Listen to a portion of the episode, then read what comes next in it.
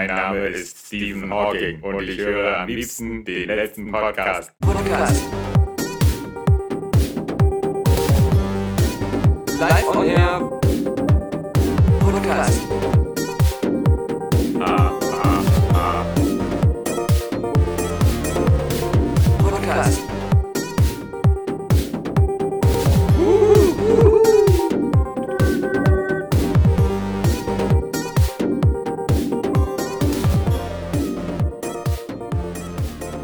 And Gentlemen, wir begrüßen Sie zur diesjährigen Verleihung der Oscar-Wetten Awards. Der Gewinner der letzten Podcast-Oscar-Wette ist Alexander Vogt. Bitteschön. Ja, äh, danke, danke, das ist äh, sehr nett. Ähm, ich, ich freue mich. Also ich hätte nicht erwartet, mit meinen neuen richtigen Tipps äh, Gewinner der Oscar-Wette dieses Jahr zu sein, aber ich nehme das natürlich gerne an. I'm sorry. No, This, there's a mistake. Poke, Poke, you won. Ich möchte mich nur This is bedanken. Not a joke. Ich möchte mich nur kurz bedanken bei meinen you Eltern. You are the winners. Come up on und, the stage. Und besonders freue ich mich, dass, dass Toni Erdmann keinen Oscar bekommen hat. Toni Erdmann und Daniel Poke, ihr habt die Awards gewonnen. This is not a joke. I'm afraid they read the wrong thing. This is not a joke. Und herzlichen Glückwunsch nochmal an dieser Stelle zu deinem zu fairen Gewinn von 15 zu 9 richtigen Tipps. Ja, genau. Ja, ähm, wo man wieder sieht, man sollte nicht mit dem Herzen stimmen. Wo ich auch zu sagen muss, ich habe ja im, im, letzten Jahr nicht so viele Filme gesehen. Mhm. Und dieses Jahr hat es mir tatsächlich bei den Tipps sehr geholfen bestimmte Filme besser einschätzen zu können. Gerade bei so Fragen wie irgendwie bestes Drehbuch oder so. so Quatsch nur mit, Natürlich. mit deiner Google-Recherche. ja, ja. nee, wer sich meine Begründung anhört, der wird es raushören. äh, Gerade bei sowas wie Manchester by the Sea, der, da habe ich ja auch einige Oscars richtig dann getippt. Wenn ich den nicht gesehen hätte, hätte ich auf einen anderen Film gesetzt. Das weiß ich auf jeden Fall. Hattest du auch Viola Davis als beste Nebendarstellerin? Ja. Oh. Ich war aber trotzdem natürlich ähm, zum einen natürlich sehr erleichtert, dass Toni Erdmann keinen bekommen hat. Mhm. Zum anderen aber traurig, dass äh, Kubo in allen äh, Kategorien nichts bekommen Verloren hat. Verloren hat, ja. Ja, und ähm, dass Zoomania aus der ganzen Auswahl von Filmen ähm, der schwächste Animationsfilm. Das stimmt. Äh, aber vermutlich der kommerziell erfolgreichste. Mhm. Und äh, das war, war. Und der ist ja auch nicht schlecht, aber es ist Nö. halt nicht ein Oscar-Film. Ja. Also. Und, und er ist Suicide Squad. Ja. Das war, das war, die Kategorie war, war vergiftet von Anfang mhm. an. Das ja. haben wir schon damals gesagt. Star Trek. Ja. Wir, wir haben im, im Oscar-Spezial-Patreon-Podcast mit unseren Vorhersagen, da haben wir ja gesagt, äh, die Kategorie, wo Star Trek und Suicide Squad unter den drei Nominierten waren, äh, die hätte man absagen müssen. Ja. Das eine Frechheit war. genau. Aus, aus Fremdschämen. Aber ich habe es live gesehen, ja. die ganze Show. Und ähm, muss sagen, dass es äh, keine gut, wie immer, keine gute Show war. Man sich viel gelangweilt hat und äh, es war jetzt auch nicht komplett scheiße, aber es war halt so, er hat so dahin geplätschert und die Gags waren so lala und ein paar Anspielungen so gegen Trump, genau so lala Land. aber nichts richtig bissiges, nicht richtig was, was, was cooles, wie es mal irgendwann Billy Crystal früher gemacht hat oder, ja. oder so. Hat Trump auch gesagt. Ja, hat Trump ja. auch gesagt. Aber eigentlich. Ihm fehlt der Glamour. Dann kam das Ende. Und da muss ich sagen, was habe ich da gesehen? Eine Horde Zwei jetzt von arbeitslose Price Waterhouse Cooper Mitarbeiter? Nein, eine, eine Horde von wild gewordenen Schwarzen mhm. ist auf die Bühne gestürmt, ja. hat den Weißen ihren wohlverdienten Preis aus den ja. Händen gerissen. Ja. Das ist das heutige Amerika. Make America Great Again. Trump muss was dagegen tun, dass diese wilden Horden aus Afrika, nicht uns Weißen, die Oscars aus den Händen reißen. Das ist eine Frechheit. Du hast ja gesehen, dass da zwei aufrechte Weiße ein Lied über diesen äh, deutsche, also über diese, über diese westliche, also über diese weiße Musik, Jazz, genau. gemacht haben. Sofort wirst du da von, von, von Schwarzen überrannt. Und das ist genau die Darstellung des Abends, die ich am nächsten Tag von Trump erwartet hatte. Ja. Und der aber, glaube ich, sich gar nicht dazu geäußert hat oder so. Also der musste noch seine Rede einstudieren genau, im stimmt, Auto. Stimmt. nee, aber im, im, Ernst, das war ein sehr faszinierender Moment, muss ich sagen. Ähm, Genauso wie bei den Globes. Es ist ganz cool, weil die Meryl Streep-Rede live zu sehen, weil man halt immer so das Gefühl hat, wie reagieren jetzt die anderen? Wie sehen die Leute im Publikum aus und so? Und das ist dann halt immer spannend, weil man noch nicht weiß, was passiert. Und ähm, das war da wirklich, du merktest, wie diese Hollywood-Roboter, ja. die super nach Skript arbeiten ja. können und die super so ein einstudiertes Lächeln, ein einstudiertes Klatschen ja. machen können, auf einmal überhaupt nicht mehr wussten, welche drei ihre Animatronic ähm, Oscar-Bewegungen sie machen sollen. Und es war manchmal bei, bei Leuten auch so ein, so ein wildes Wechseln zwischen Mund auf und Kopf schütteln, mhm. irgendwie lachen, mhm. dass die Situation jetzt geklärt ist und nicht wissen, ob es ein Witz ist und einfach nur starr da stehen und nichts tun, weil man sich gerade so im, im Standby-Modus befindet und neu hochgefahren wird. Wie der Westworld-Host. Ja, richtig. So, du fällst in einen traumlosen Schlaf. Ja. Okay. Hoffentlich ist die Oscar-Verleihung gleich vorbei. Und äh, niemand wusste, soll man jetzt, man muss irgendwie ähm, Respekt und Freude Moonlight gegenüber zei zeigen, als man ja wusste, dass sie dann gewonnen haben, aber irgendwie auch ähm, Betroffenheit und ähm, Unbehagen dieser komischen Verkacktheitssituation Ja, ja. gegenüber. Und das haben die alle irgendwie, das hat die sehr irritiert zurückgelassen. Also ich bin froh, dass ich das nicht live gesehen habe, weil das muss auch so ein unangenehmer, das muss so sein, Ja. wie wenn man bei so einer Familienfeier den verrückten Onkel da hat und der fängt wieder an zu furzen und sich die Hose runterzuziehen und man denkt so, ah, Es, es fing ja schon an mit Warren Blees, die äh, äh, will den Gewinner vorlesen, Ja. macht es aber irgendwie nicht, windet sich und man denkt so, der alte Mann stirbt gerade auf der Bühne. gibt es dann der noch älteren Frau. Ja, jetzt hat der Faye Alzheimer Dunaway. gewonnen. Ja. Und dann, Jetzt genau, kommt gleich die, die Haller vorne und singt noch was. ja. dann dieser Moment, der im Nachhinein immer noch mal doppelt komisch wirkt, weil er schien ja schon gesehen zu haben, dass es die falsche Karte ist, hält sie ihr hin Ja. und dann liest, liest sie La La Land einfach vor, Ja. ohne richtig hinzugucken. Und er aber lächelt und klatscht und stellt sich dann so unauffällig in den Hintergrund. Hoffentlich, hoffentlich merkt es keiner. Aber man sieht ihm an, er eigentlich schon weiß, dass es nicht stimmt. Äh, er ist wie jemand, so ein Unfallfahrer, der sich so langsam vom Auto wegbewegt. So, ich habe in diesem nie gesessen in diesem Auto. Ich, Aber der Moment, Ich der muss jetzt weg. bei der Ankunft der, des äh, Notfallwagens, den Ja. er gerufen hat, noch so als Ersthelfer da Ja. steht. so neben ich habe ich hab alles gesehen. Ja, genau. ja, und dann natürlich auch dieser peinliche, also was heißt peinlich? Eigentlich, das ist es halt. Es ist eigentlich ein, Moment von, ähm, ein toller Moment, dass dieser Produzent von La La Land selber das verkündet und dem anderen, die anderen auf die Bühne holt und ihnen dann noch den Oscar gibt und sagt, dass er selber ein Fan von Moonlight ist und dass das irgendwie seine Freunde sind. Hm, was für ein Lügner. Aber man merkt trotzdem, wie geschockt er selber ist. Ja. Und als er auch ein bisschen wütend ist und so kommt das irgendwie so ganz komisch nur rüber. Und der dritte, es haben ja schon drei Produzenten von La La Land ähm, ihre Dankesreden gehalten. Und der dritte, ganz am Schluss war es dann klar, dass es ein Fehler ist, sagt unmittelbar, nachdem er mit seiner Rede fertig ist, We lost, by the way, but you know. Guys, guys, I'm sorry. No, this, there's a mistake. Moonlight, you guys won Best Picture. Moonlight won. Come on, this is not a joke. This is not a joke. I'm afraid they read the wrong thing. This is not a joke. Moonlight has won Best Picture.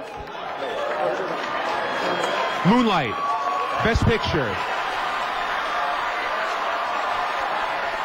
ja, äh, ein, ein Moment, der für immer in die Geschichte der Menschheit einge eingehen wird. Ja, vor allem in die Geschichte von Price Waterhouse Coopers, die seit, glaube ich, 90 oder seit 80 Jahren damit beauftragt sind, in diese Umschläge da an den Mann zu bringen. Ich musste da immer nur sofort an die nackte Kanone 33 ein Drittel oder ein so denken, wo ja am Ende das auch bei der Oscarverleihung ähm, spielt und die Umschläge vertauscht werden. Aber davon abgesehen, es ist doch mal wieder typisch für unsere heutige Zeit, dass du seit 80 Jahren das über die Bühne bringst und nichts passiert. Und die beiden Pappnasen, die das jetzt gemacht haben, die das auch schon seit Jahren machten, angeblich der Typ nur abgelenkt war, weil er drei Minuten vorher mit seinem Handy noch welche Selfies gemacht hat und, und äh, Twitter-Sachen gepostet hat. Und du denkst dir so, heutzutage krachen Züge zusammen, weil Leute auf dem Handy noch irgendwie ihren Clash of Clan Runde zu Ende spielen müssen. Die Leute, also, was kommt als nächstes, ja? Als nächstes sitzt einer wie Homer Simpson da in Springfield am, am, am Reaktor und, und spielt dann wieder auf seinem Handy irgendwie eine Runde Stimmt. äh, Pokémon. Und, und wir haben die nächste Katastrophe am Arsch. Ja, sonst, äh, wie gesagt, Jimmy Kimmel hat das äh, relativ unspektakulär über die Bühne gebracht bis dahin. Und in dem Moment, wo der Host mal wichtig war, als halt das passiert ist am Schluss, Ja, war gerade auf Klo. ne, da war er erstmal, er saß ja im Publikum, weil eigentlich da sollte dann mh, die Überleitung zum Ende sollte aus dem Publikum heraus stattfinden, dass er neben Matt Damon sitzen, die noch irgendeinen Witz machen. Und er hat dann ähm, gesehen, warum äh, kommen dann auf einmal diese komischen ähm, äh, Leute auf die Bühne, die normalerweise gar nicht auf der Bühne sind, mit ihren ähm, Funkdingern Ja. am, am Mund. Haben wir Terrorwarnung? Warum ist da diese Aufregung? Er hat das halt selbst erzählt, verfolgt das mit, hat in dem Moment vergessen, dass er Host ist. so, War ganz aufgeregt, Ja. saß da. ist dann Hat irgendwann sich auf die Popcorn geholt. Und wenn, du, spannend. wenn man sich das nochmal anguckt, wie er weiß nie, was soll er jetzt machen? Mhm. Dann reden irgendwie ähm, andere Leute, äh, versuchen das zu erklären. Er weiß gar nicht, was da tun, wo er stehen soll. Versucht dann zwischendurch noch so witzige Kommentare von der Seite zu machen, was aber auch überhaupt ähm, nicht zündet und total fehl am Platz ist in dem Moment. Und am Schluss ist dann Kimmel kurz noch am Mikrofon und entschuldigt sich irgendwie noch so schnell dafür. Und dann sieht er so, wie im Publikum Denzel die ganze Zeit so ihm zuwinkt und ihm so sagt, er soll zur Seite gehen. Ja. Warum soll er zur Seite gehen? Weil der arme Moonlight-Typ endlich seine Dankesrede halten will, weil er ja wirklich einen Oscar gewonnen hat. Lass den Schwarzen vor. Steven Gärtchen war zurück im, bei uns in Deutschland. endlich. Und er hat es geschafft. Er hat ja da immer diesen Scott, der ihm immer die Stars holt. Scott Orlin. Und der kennt jeden, ja. Und Ja. auch die ganzen Publizisten. Ist allerdings auch schon 181 Jahre alt. Genau. Und man fragt sich, warum er das 30 nicht äh, moderiert. Aber Weil er garantiert auch besser Deutsch kann als Steven Gätchen. genau. Die Situation ist ja immer so: Die Leute ignorieren Steven aus der Ferne. Ja. Und er ruft ja dann immer so, äh, wenn da jemand lang geht, hier irgendwie Scarlett Johansson. so, Scarlett, Scarlett! Oh, the fucking German. Die Leute sehen Scott, der gar nichts ruft. Der einfach nur da steht. Ja. Kennen ihn, wollen gerne mit ihm privat reden, ja, freuen sich auf Wie ihn. geht's deiner Frau und den bezaubernden Kindern? sehen erst zu spät, dass Steven da steht. Oh, ah, nein. Und dann, ähm, Ich schreibe dir eine Nachricht, Scott. um Scott einen Gefallen zu tun, Mhm. geben sie dann ähm, kurz dieses bescheuerte Interview mit dem Deutschen. Manche drehen sich aber vorher noch um zu ihrem Publizisten oder Agenten, Machen so diese, diese Halsabschneider. vers versuchen so irgendwie, ist das hier legit TV? ja. Und ähm, sie machen es dann Scott zuliebe, manchmal, obwohl denen ihre ähm, Leute sagen, nee, mach das nicht. Und ähm, das ist dann eh immer peinlich. Aber was macht Steven denn noch gerne? Scott, ist das dein krebskranker Kollege aus Deutschland? ist das Cancer Boy from Germany? äh, Steven auch immer mit, seiner, ähm, mit seinem Markenzeichen die Begrüßung.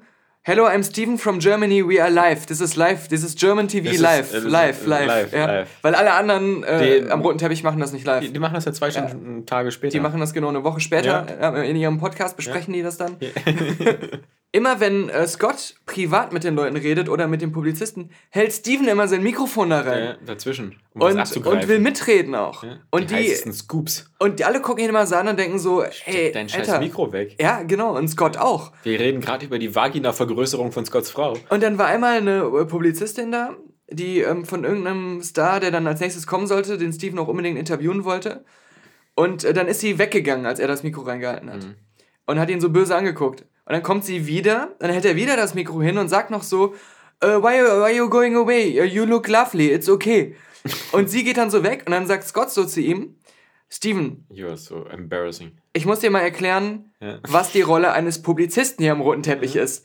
Er ist nicht hier, um mit dir zu reden, sondern er ist hier, damit du mit anderen reden kannst. Und sowas am roten Teppich live im Fernsehen in der eigenen Sendung erzählt zu bekommen, Was der Job ist. was da genau, wie das Ganze funktioniert. Nein, du warst ja seine erste Oscarverleihung in diesem Jahr. Also, da darfst du nicht so streng sein. Und dann gab es noch diesen geilen ähm, äh, Samuel L. Jackson-Moment. Oh, wo ähm, er Samuel L. Jackson, der ähm, selber ja auch eine Kategorie an dem Abend irgendwie ähm, anmoderiert hat, das war irgendwie beste Musik oder bester Soundtrack oder dachte, bester bestes- Kingsman-Darsteller. bester Song, Ja. bester Kingsman-Darsteller. ähm, und dann hatte ähm, Steven irgendwie so gefragt, ja, du präsentierst ja auch eine Kategorie, ähm, welche denn? Und dann hat er gesagt, ja, hier, bester Song oder sowas. Und dann meinte Steven, ähm, ja, und was ist dein Favorit? Und das kann er ja natürlich nicht als Pr- Presenter so, so sagen. Also, ähm, und dann hat äh, Samuel Jackson auch einfach nur so komisch geguckt und hat nichts gesagt. Und ähm, dann war das Interview auch quasi so vorbei. Steven hat noch versucht, dann irgendwas zu fragen. Ich weiß nicht mehr, was es war. Und Samuel Jackson hat echt nur so verwirrt, halb angepisst ihn angeguckt. Und ist dann wieder zu Scott gegangen, hat sich so mit Scott unterhalten und im Gespräch hat er dann immer wieder so auf Steven gezeigt und so, so what was that? Ja. Und ähm, während äh, Steven die ganze Zeit äh, noch in die Pro-7-Kamera moderiert so und versucht so das als, als cooles Gespräch zu verkaufen, so Samuel L. Jackson, cool wie immer, auch gerade hier im Interview. Und Samuel L. Jackson bekommt mit, dass Steven über ihn redet, weil er immer wieder seinen Namen hört und redet immer wieder so auf Scott ein. Was soll das? Was, was sagt er? Warum redet das Weißbrot immer noch mich? genau. Der Vater gerecht ist auf beiden Seiten. Ich glaube, der hat wieder so, so einen Müll gefragt, was dann immer kommt, wenn, wenn Steven merkt, er hat Scheiße gefragt, dann sowas wie, äh, mögen Sie Musik? Ja. Hören Sie auch Musik? Oder, oder die Klassikerfrage ist auch immer so: Sind Sie gerne in Deutschland? Ja, genau. Like Germany? Ja. So dieses so. Mhm. Kann so froh sein, wenn er sich an drei Orte erinnert hier. Ja, und dann, ist- dann gibt es auch immer diese Momente, ähm, äh, ich, weiß, nicht, bei wem, ich weiß nicht mehr, bei wem das war. Irgendjemand hat gesagt, dass er äh, deutsche Bundesliga Fußball manchmal guckt. Und auch einen Lieblingsverein irgendwie hat. Das ist irgendwie, glaube ich, Borussia Mönchengladbach oder so. Und das ist dann immer, wenn sowas in deutschen Interviews passiert, dann geht den Moderatoren immer sofort einer ab. Dann ist es immer so ein, so ein kleiner spastischer Anfall. Dann immer so, drehen sie sich immer sofort unterbrechen den anderen so zur Kamera. "Äh, Habt ihr das gehört? ja, ja. Der, der findet deutschen Fußball gut. Und dann so, äh, Borussia Mönchengladbach, der hat Mönchengladbach gesagt. das ist immer so scheiße peinlich. Dein Ja. Poldi ist ja jetzt auf dem Weg nach Japan. Nach Japan, genau. Die, die Karriere ist auch, ging immer nur bergauf. Mhm. Aber geldmäßig nimmt er echt alles mit. Also, Ja. ist, der hat in Istanbul schon garantiert viel eingestrichen. da und, kennt er nichts. und Japan ist jetzt nochmal, also die Familie hat mit Enkelkindern ausgesorgt. Ja, aber sonst Ja, Oscar, ja, also ich meine, japanische Fußballliga ist weltbekannt. Ja, die J-League. Kennen wir ja alle von diesen Ka- Kaisoft, Kairosoft-Spielen. Da gibt es ja auch Oder Pocket Li- Football. Football, genau. Pocket Soccer. Lust auf einen Apfel? Ich habe hier einen Sack Apfel. Nee, danke. Gut. Womit fangen wir an? Wir haben viele Filme, glaube ich, gesehen. Deswegen fangen wir mit Spielen an. Okay. Ähm, ich habe kein Spiel gespielt, deswegen fangen wir mit Spielen an. Was Äh, gab's in der Spielewelt? äh, äh, zwei lustige Nachrichten. Äh, die erste ist, ich habe ja letztes Jahr, das war ja ähm, dieser Anlass für eine längere Diskussion, gesagt, für mich ist VR so ziemlich tot, Mhm. wenn Sony mit der PlayStation VR keinen Erfolg hat. Okay. Das war ja das, was ich letztes Jahr, was vielleicht einige missverstanden hatten, aber ich meinte eigentlich letztes Jahr vor allem, dass ähm, wenn, wenn, wenn Sony das Ding nicht irgendwie an den Mann bringt und das ein Erfolg wird, dann ist das Projekt, glaube ich, schon wieder gestorben, bevor es überhaupt losgegangen ist. Und deswegen, obwohl ich immer noch, wie gesagt, an mir geht das Ding vorbei, ich habe keinen Bock mehr, sowas zu holen und äh, mag das nicht, aber zumindest kann man jetzt sagen, dass das Sony PlayStation VR ein Erfolg war. Sie haben jetzt verkündet, sie haben über 950.000 Stück verkauft. Also jetzt mittlerweile dürfte es fast eine Million sein. Ähm, sehr ordentlich, glaube ich, hat auch Sonys Erwartungen übertroffen. Bei der Gelegenheit HTC Vive und Oculus Rift sollen wohl bis jetzt nur gerade mal eine halbe Million zusammen verkauft haben. Und dabei soll das HTC Vive, also das von Valve da mitproduzierte, ungefähr zwei, dreimal so erfolgreich gewesen sein wie das Oculus. Also das, das Oculus ist ja jetzt auch günstiger geworden. Genau, Das wurde 599 jetzt irgendwie runtergesetzt. Mit, wenn man die Controller dazu nimmt, um, nur mal um 100 Euro oder so Dollar reduziert. Also dass man quasi diese Controller geschenkt bekommt, wenn man das Bundle kauft. Und das normale wurde auch entsprechend reduziert. Ähm, ich glaube, diese ganzen Samsung Gear VR-Dinger Ja. sind auch ziemlich erfolgreich Die werden gelaufen. immer nicht mitgezählt so richtig. Genau. Ähm, die ja teilweise auch dann den neuen vor uns beilagen. Mhm. Ähm, aber da, da, da bauen die gerade ziemlich viel ähm, softwaremäßig aus, also diese ganzen Hubs und so, weil das halt so viele Nutzer da Ja. jetzt gibt. Was ich halt so mitbekomme, in der Kunstszene und in der, ähm, so, so, äh, auch bei Filmfestivals und so, Mhm. Wird auch auf der Berlinale wird VR äh, mega gehypt. Also Mhm. die, die stehen da alle total drauf. Ich glaube, das ist gerade auch so bei, bei so, so, so elitären Künstlern gerade auch so ein bisschen so ein Fetischding. Also jetzt mal total abgesehen davon, das hat ja auch nichts mit dem Mainstream-Markt zu tun oder mit dem normalen Kunden, Mhm. sondern dass die das gerade alle schick finden, ob das jetzt geil ist oder nicht. Ne? Also unabhängig davon. Das ist so mein Eindruck, weil ähm, was ich so am Rande immer so von, von Pressemitteilungen, von Filmfestivals und so mitkriege, ähm, finden das jetzt alle schick gerade. Ich freue mich nur so für meinen Lieblingshersteller Sony, dass alles, was die anfassen, zu Gold Hm. wird momentan. Und wenn ich mir überlege, dass die da fast eine Million Stück verkauft haben, wenn ich mir denke, wie viel Move-Controller die damit verkauft haben, Ja. und wie viel die noch auf Lager hatten. Also, das ist so. Ich habe zum Beispiel immer Industriegigant. Äh, das Spiel habe ich immer sehr gerne gespielt, äh, auf dem PC. Und da war meine Taktik auch immer dieselbe. Es war immer, ich hatte irgendwelche riesigen Fabriken und habe immer äh, eine riesige Überproduktion gemacht. Also drei Monate lang irgendwie immer 200 Millionen Stück von irgendwas produziert. Und dann habe ich die Fabriken alle auf Null gesetzt, also alle Mitarbeiter rausgeschmissen und äh, dann sieben Monate nur Abverkauf gemacht. Was in der richtigen Wirtschaft natürlich nicht ganz so funktioniert, aber in diesem Spiel immer gut funktioniert. Und so macht Sony das auch. Warum musst du kotzen bei Das ist, deinen dein, das, ist, das, ist deine, deine, das ist die leckere frische Coke Zero, die du mir hier Okay. spendiert hast. Die zweite Sache ist, was ich auch ganz interessant fand, auch ein bisschen vielleicht auch wieder, ähm, ist vielleicht, ich bin mir nicht sicher, ob das so eine positive Entwicklung ist. Microsoft hat jetzt diesen neuen Dienst vorgestellt, ähm, Games, äh, Restaurante? Games Resterampe oder so, genau, heißt das. Games Resterampe, auch zuletzt bestimmt bald zu finden in das letzte Wiki. Ähm, die Games Resterampe für 9,99 Dollar im Monat, was eigentlich im Grunde so der, der bessere EA Access Dienst ist, mit äh, vom Start weg irgendwie 100 Spielen, ähm, gemischt Xbox 360 rückwärtskompatibel und natürlich Xbox One Titel. Ja. Auch mit einigen aktuellen Sachen dabei. Halo 5, sage ich mal, ist so relativ das aktuellste, aber auch so Saints Row 4 und Aber andere. ich sag mal, ich sag mal direkt dazu. Mhm. Und das ist aber, das trifft auch auf die meisten dieser Dienste zu. Ja. Es ist halt wieder dieses typische, wenn du es nur so für dich selbst betrachtest und du bist wirklich ein Gamer, Ja. der sich nichts vorher kauft und hast nur diesen Dienst, Dann- kannst du sagen, das ist ein, guter Deal Ja. für dich und der auch gar nicht so ein Hardcore-Zocker ist. Aber das System dahinter ist natürlich, all diese Titel waren schon, also größtenteils bei Games Ja. with Gold, Genau. in irgendwelchen Aktionen je, fast jeden Monat immer bei den preisreduzierten Sachen super krass reduziert. Also ähm, alles, Mhm. hatte was mich tausend interessiert Gelegenheiten, hat, habe ich mir mal ja. für 5 Euro schon Ja, mal ähm, genau. auf die Xbox runtergeladen. Und das ist halt so dieses, die stellen sich so dar, als wenn das ein wohltätiger, geiler Move für die Gamer ist, aber im Grunde ist es nur das zehnte abkassieren, um wirklich jetzt bei dem allerletzten, der, dem das vorher noch immer zu teuer war, als es schon mega günstig war, Mhm. trotzdem dem auch noch ein paar Euro aus den Rippen zu leiern, ähm, ehe man von dem gar nichts bekommt. Und äh, von daher ist das halt ähm, eher Aber- nur aber- die, die zehnte Schicht der Zwiebel quasi. Ja, ne? aber vielleicht ist es ja für Leute ganz interessant, die zum Beispiel vielleicht nur bei der Xbox One dabei sind und die keine 360 hatten. Nehmen wir mal an, so eine Leute gab es. Die können dann vielleicht äh, auf recht günstige Weise in ein riesiges 360-Archiv reintauchen. Aber auf der anderen Seite, ja, genau, gerade wenn man wenn man es verpasst hat, aber es sind halt auch die 360-Titel bei Games with Gold ja jeden Monat bei. Also du Ja, bist, mal zwei, ja. wenn du Games with Gold, ähm, also wenn du Gold-Abonnent bist, könntest du die meisten davon, würde, besitzt du die wahrscheinlich auch so schon. Es ist, es, ist, es ist nicht schlecht, weil es ist ja einfach Was- da. was ich es ist ja daran- nice to have, aber Was, was ich daran eher, also ich meine, viele sagen ja schon, das ist so eine Art wie, wie Netflix halt bloß für Videospiele. Ähm, und auf alle Fälle besser vom System her als dieses PlayStation Now, wo die Spiele nur so gestreamt werden und man immer nie so genau weiß, ähm, wie das so wenn es performancemäßig Netflix läuft. für Videospiele wäre, dann würden sie auch exklusiv dafür geile Titel Ja, produzieren, die stimmt. du dann nur da auch für den Beitrag zocken kannst. Das stimmt. Da und- hinkt das Beispiel.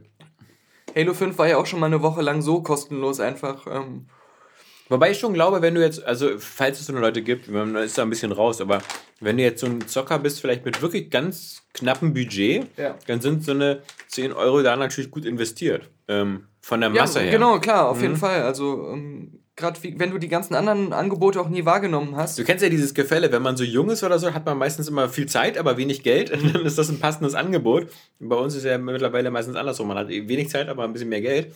Deswegen ist man darauf nicht so angewiesen. Und ähm, ich weiß noch, früher gab es ja immer diese ähm, Gold Games einmal im Jahr. Oder auch nachher dieses Play the Games, Oh, Ja, ja, diese von großen Topware. Boxen. Mhm. Da war aber nur diese Topware-Scheiße drin meistens, oder? Und Ich weiß nicht, aber es gab da noch irgendwann mal was. Earth 2150, Earth 2160, Earth 2170. Aber ich glaube, das bessere Äquivalent war, das hieß Play the Games. Das war, glaube ich, so eine große lila Box. Und das war von verschiedenen Herstellern, so von EA und so. Und da waren richtige Top-Titel drin, die auch nicht alle so alt waren. nee, das viel bessere, das weiß nicht, ob du es damals mitbekommen hast, ist, das war, glaube ich, so ein Joint Venture mit der Telekom, das hieß Gamesload. Ja, ja, Das gab es nur für PC. Ja, Aber da hast du auch irgendwie so 10 Euro oder 15 Euro im Monat bezahlt Mhm. und hattest auch eine, konntest zugreifen auf 300 PC-Spiele und da waren auch teilweise relativ aktuelle Sachen dabei von Ubisoft und so. Mhm. Und das war damals, dachte ich mir auch so, das wäre so mein Hartz-IV-Traum gewesen, so mit so einem Abo. Und ähm, dann hast du aber wieder dieses selbe Problem wie früher mit dem C64 oder einem Amiga auf dem Schulhof. Du hast so ein Überangebot an Spielen. Und dann, dann bist du ja erstmal so, boah, geil, lade ich mir alles runter. Und du bist die meiste Zeit damit äh, beschäftigt, irgendwelche Downloads zu, zu installieren und zu deinstallieren. Guckst du in alle Spiele mal rein, spielst aber nichts wirklich. Ja, das ist die Downside. Du hast auch keinen Bock, dich auf ein Spiel richtig einzulassen, Nee, genau, was länger zu zocken. ah, dann lieber das nächste probieren. wenn du nicht, wenn du nicht Ja. sofort das Gefühl hast, das ist so ein Spiel, das macht dir so, das würde von dir eine 90% Spielspaßwertung kriegen. genau, Ja, und ähm, ja, das stimmt schon. Ja, was ist los? mich an einer Wurst verschluckt. Ich dachte, du machst jetzt gerade hier den Matthew McConaughey. also hier. Mhm. Ja, ansonsten ähm, gibt es, glaube ich, da nicht viel, viel äh, Neues. Ich habe bis jetzt ähm, seit gestern angefangen, Horizon Zero Dawn zu spielen und das ist ähm, wirklich ein ordentliches Brett. Und vor allem ähm, für mich ver vermischt das drei Sachen, die ich mag, nämlich Far Cry, so ein bisschen so von diesem ganzen Crafting und dann ähm, eine große Portion auch ein bisschen The Witcher, was so diese geil gestaltete Welt angeht, äh, mit, mit äh, diesen ganzen kleinen Nebenmissionen, die da drin sind und eine große Portion Tomb Raider, also was die Steuerung und das Kampfsystem angeht. Nur, dass man bei Tomb Raider ähm, hatte man eigentlich, da gab es ja auch diese Jagdelemente. Man konnte da ja auch ähm, Tiger, äh, nicht Tiger, aber doch, ich glaube auch Tiger und, und, und, und äh, alle möglichen so Elche, Wölfe und sowas Ja. konnte man erlegen. Es war so beim ersten Teil so, wenn du fünf getötet hattest, das Jagdreservat ist jetzt leer. Ja, und, Und, das, das, mehr brauchtest du auch nicht. Genau, Und und dann hattest du alles. das, das war auch nie ein großes Spielelement. Aber bei, bei ähm, Horizon Zero Dawn ist es natürlich ein relativ großes Spielelement. Und du hast wirklich das Gefühl, also bis jetzt, ich merke erst noch nicht so lange drin, aber die, diese, diese, du hast wirklich das Gefühl, so ein bisschen eine Jägerin zu sein. Die, die, wo, wo du wirklich ein bisschen mit Taktik vorgehen kannst, was, was finde ich auch Far Cry nicht so hinbekommen hat. Da war es eigentlich, bist du, bei Far Cry musste man ja noch bei Far Cry 4 weiter noch so die Elefanten umbringen, ähm, damit du daraus dann irgendwie deine, deine Brieftasche schneidern konntest. Ähm, und die waren teilweise ein bisschen schwer zu erlegen, weil man irgendwie, ich glaube, man musste bestimmte Ziele erfüllen, wie man sie umbringt. Also man durfte So. jetzt nicht mit einem Raketenwerfer raufschießen, dann konnte man da nicht looten. aber das war, das war nur bei dem Haupt. Es gab ja immer, wenn du. Du musstest Ja, ja. verschiedene töten und nach einer bestimmten Anzahl gab es so ein legendäres Tier. Ja, ja. Und da musstest du eine Genau. bestimmte Herangehensweise machen. genau, das hat mich halt damals super genervt. Aber hier ähm, mit dem, mit diesem, also es ist so ein bisschen, äh, ich finde Horizon äh, wirkt auch wieder wie so ein Greatest Hits Spiel, was sich so auch se- sehr viele bewährte Spielelemente aus anderen Spielen zusammengezogen hat. Ähm, zum Beispiel auch, dass du wieder so eine, bei Tomb Raider, das ist diese Fokussicht oder so und hier hast du halt dieses, nennt sich wirklich Fokus, dieses Elektro-Ding, was du da am Ohr hast und damit hast du auch wieder so eine digitale Sicht und siehst dann bei den, bei den Gegnern so auch hervorgehoben die Schwachpunkte und sowas. Ähm, also spielt sich, ich meine, sieht, sieht, brachial gut aus, ähm, spielt sich super flüssig und ist für mich wieder so ein Open-World-Spiel. Das einzige Problem, was ich habe, ist, dass das kennt man, glaube ich, früher nicht so, dass wir haben jetzt gerade mal Anfang des Jahres und es kommen so in zwei, drei Wochen Takt hier andauernd große und gute Spiele raus. Also für mich auch interessante. Also jetzt nächste Woche dann Ghost Recon, drei Wochen später Mass Effect. Ja. Ähm, also woher nehmen und nicht stehlen die Zeit, ja. Ja. Also das ist, ich habe ja immer noch ein paar Spiele, die immer noch so nebenbei laufen, ja, so im, im Backlog. Zum Ich Beispiel echt- immer noch Final Fantasy 15. Ich habe echt das Gefühl, ich bin froh, dass ich da nicht mehr so von betroffen bin. Ja. Ich kenne das halt noch von früher. Aber wenn man einmal so ein bisschen raus ist aus dem Dauerzocken, Ja. dann werden einem bestimmte Arten von Spielen so ein bisschen egal, auf die man früher voll heiß geworden wäre. Ja. Und ähm, so, Halo Wars. Ja, genau, ja. Und ich spiele jetzt, das Einzige, was ich noch ab und zu jetzt gerade äh, immer so mal so nebenbei spiele, ist halt State of Decay. ja. Und ähm, Das das müsstest du da bald auch alles haben. ja, ich, ich spiele ja gerade dieses Breakdown, wa- Breakdown, was ja mehr auch so ein, so ein Survival-Endlos-Ding ist. Ah, sehr gut, das Spiel für dich. Ja. Aber ähm, ist ja nur so eine Teilzeitbeschäftigung, immer so nebenbei, mal wenn ich mal so eine Renderpause habe beim Arbeiten. Aber ähm, ich bleib dann echt so dabei und, und, und achte gar nicht darauf, was es so Neues erscheint oder was ich noch so in meiner Bibliothek habe. Ist eigentlich auch, ich könnte auch zehn andere Spiele spielen. Aber ähm, der Gedanke schweift nicht so, so ab irgendwie. Ähm, und gerade sowas wie Ghost Recon, es ist in meinem Kopf so was, was, was mir so, so generisch vorkommt Oh ja. dass ich so denke, ah, ich denke nicht dran, recht. dass es das gibt. Ja. Ja, das meine ich halt. Aber ich, ich mag diese Art von Third-Person-Action-Spielen äh, mal ganz gerne. Aber, aber du hast natürlich recht. Das ist also in der, also das ist, würde ich sagen, auch jetzt ein schwächerer Titel als, als meinetwegen so ein Horizon oder so. Mhm. Was, übrigens, was ich an Horizon auch noch sehr gut finde, was mittlerweile, vielleicht ist es mittlerweile schon Standard und gar keine Erklärung mehr wert, aber es ist natürlich du, die, die, die Frau, die du spielst als, als Heldin, ähm, die ist halt wirklich eben auf eine ganz natürliche, gute Art äh, dargestellt. Also du spielst ja am Anfang ganz kurz noch so als kleines Mädchen, so in der Tutorial-Phase, aber später dann eben auch als Frau. Und äh, wenn sie dann da ähm, später, weißt du, sie sieht auch, das, mir ist es nur aufgefallen, aber es ist halt so banal, ähm, sie hat halt wirklich so zweckmäßige Kleidung an.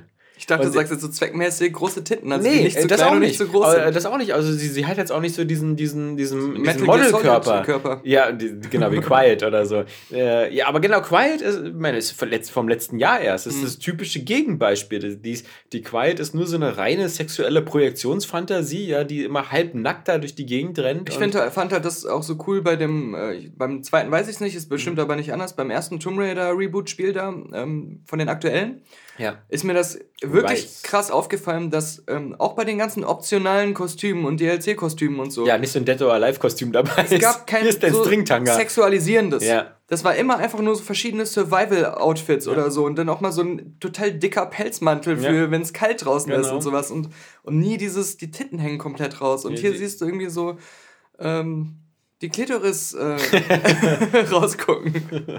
Nee, und das ist, ähm, aber ich, äh, man muss auch sagen, die ist auch so eine, ähm, ich, äh, die, das ist so eine natürliche Schönheit. Also die, die hat auch so ein bisschen, glaube ich, als wenn man so. Hässlich, meinst so, du? Naja, genau, ja, wenn man so den Körper so von, von der ähm, äh, Heldin aus Horizon sieht, das ist alles so natürlich gewachsen. Die hat auch so ein bisschen vielleicht breiteres Becken oder so. Das ist jetzt. Ähm, und Sie, sie, ich glaube, also sie, sie wird auch nicht, natürlich auch storytechnisch wird sie überhaupt nicht Ich reduziert. habe das Gefühl, eine ganze Zeit lang haben sich Videospieleentwickler immer so dran gesetzt, als wenn sie in dem Film Weird Science wären. Ja. Oder wie ist der bei uns? Mit der, ähm, du, du weißt ja, was ich nicht meine, aber der hat doch einen deutschen Namen, der ganz anders ist. Ja, wo die, wo den Roboter schafft oder? Ich glaube, nee, nee. Ähm, das ist der Name von der Frau, glaube ich, ähm, äh, aus dem Ja, Film. ja, Lisa total verrückt. Ja, ja, genau, genau. So, das sind ja so, so kleine Jungs, die irgendwie am Computer eine Frau eine perfekte programmieren Frau, ja, und die ja. dann tatsächlich erscheint oder so. Ähm, ist auch lange her, dass ich den gesehen habe. Und gab es nicht vor kurzem auch so einen deutschen Film, der fast dieselbe Prämisse hatte? Ah, wo stimmt, so ein paar pubertäre Jugendliche so eine. Ja, doch, da haben wir einen Ja, Trailer ja, von gesehen. Genau. Ja, so, so ein Fake davon. eine deutsche Ja, Katastrophe. aber ich, so stelle ich mir das Ja. vor, wie Spieleentwickler über die meiste Zeit der, der Spielegeschichte Frauen am Computer entworfen haben. Ah, jetzt sind wir da echt einen Schritt weiter. Also schon, ist schon, ist schon cool. Es gab ja, das habe ich, glaube ich, vor drei Podcasts vergessen zu sagen, äh, erste geleakte Bilder vom Set des Tomb Raider Films mit Alicia Vikander. Ja. mhm. Und da war es zumindest cool zu sehen, dass die, die sie scheinbar gerade dabei war, so einen krassen Practical Stunt zu machen auf irgendeinem Floß oder so. Mhm. Und dass er echt sehr so handcrafted und halt auch vom Stil her, was diese neuen Spiele so verkörpern, Ja. ähm, aus. Also das hat schon ähm, einen guten Eindruck gemacht. Soweit Ja, das auch, konnte. auch geleakt und kurze Zeit später angekündigt ist natürlich, ähm, ich weiß nicht, ob du das gespielt hast, der Nachfolger von hier Schatten von Mordor. Ähm, der Wollte, das mich Ja. tatsächlich äh, bis heute interessiert, war mir aber nach wie vor noch zu teuer. Also Ja. das war irgendwie 25 Euro musste man da schon noch für hinblättern. Da waren ja damals alle so begeistert von diesem Nemesis-System äh, und, und haben gesagt, so, das wird jetzt der nächste Benchmark für die Spiele und das werden jetzt vermutlich in zwei Jahren alle nachmachen. Hat kein Arsch Keiner hat das nachgemacht. Bis auf die jetzt. Ich weiß noch, dass halt dieser äh, Drehbuchautor Max Landis so begeistert von dem Spiel war, weil Mhm. er so meinte, das ist so, endlich schaffen sie es einem auch immer wieder so einen emotionalen Grund zu geben, wie sich wieder in den Kampf zu stürzen und, und wirklich den Gegner auch äh, irgendwie da was, den nicht nur als so eine blöde Figur zu sehen und so. Das Einzige, was vielleicht ein bisschen seltsam ist, ist, dass wenn man jetzt sich anguckt, wie zum Beispiel Peter Jackson an die Sache rangegangen ist, dann würde ich sagen, mit relativ viel Respekt für die Bücher von Tolkien, vielleicht mal was weggelassen. Also jetzt lassen wir mal die Hobbit-Sachen weg, da äh, hat der jetzt der, Respekt der dann Trailer schon. vom neuen Spiel ist jetzt wieder so diese alles reingepumpt Fanfiction. Ja, genau, Ja. aber total. Mit neuen Ringen und, und ähm, alles Mögliche. Also, Ja. ähm, Apropos, ja. nur um das klarzustellen, wollen wir, apropos Fanfiction, wollen wir gleich Nein. über Rogue One reden Ja, oder wollen wir das irgendwann mal einzeln machen? Aber, aber vielleicht nur kurz. Okay. Also ich bewundere dich ja, dass du da nochmal reingegangen Zum bist zum dritten dritten Mal. Also mir hättest du da echt Schadens Schmerzensgeld vergeben Ja, müssen. ja. Aber ähm, ich fand es echt äh, ziemlich alles ziemlich traurig und enttäuschend. Und ich Mhm. finde ich find diesen ganzen Film extrem überflüssig. Ähm, den hätte es nicht gebraucht. Macht Ähm, einiges kaputt. Ma genau.